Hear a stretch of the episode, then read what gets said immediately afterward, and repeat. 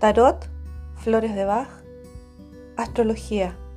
¿Qué tienen en común estas tres herramientas?